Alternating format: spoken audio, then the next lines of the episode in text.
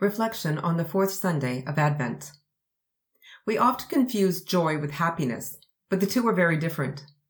Joy is an inner contentment, while happiness is an outward expression.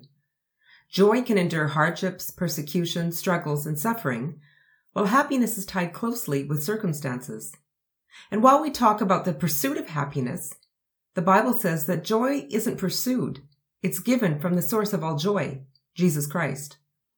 When the angels appeared to the shepherds on the night that Jesus was born, they told them that they had an incredible message to share. Their message not only made the shepherds happy, a baby was born, but the message also filled them with joy. The restoration of all things had begun. I often think of Mary and the joy she experienced from the time the angel Gabriel had spoken to her to the time she met Jesus face to face at the end of her life.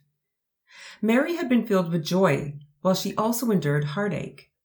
She gave birth to the Messiah, taught him how to walk and talk. She had complete strangers tell her the most amazing things about her son, both good and bad.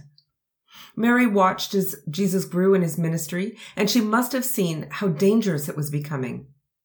She tried to interfere at times in the work he was doing, but Jesus would not be stopped. Mary watched her son die on the cross and then saw him three days later as a different son. Moments of such great sorrow, happiness, fear, excitement, anticipation, and dread, and through it all, joy, the consistent strength that comes from the Lord. Joy is a fruit of the Spirit. It grows beside love, peace, patience, kindness, goodness, faithfulness, gentleness, and self-control. All these fruits support one another so they can grow into their fullness.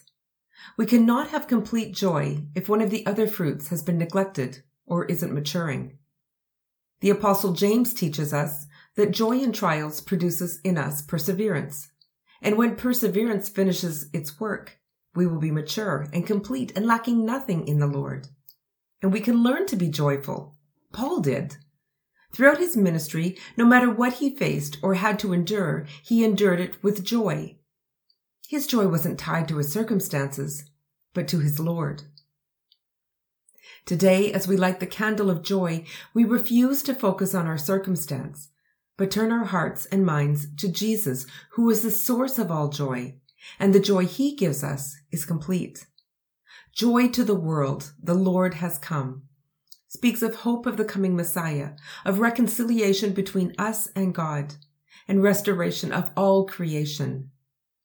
Joy, the inner understanding that with Jesus all is well with my soul.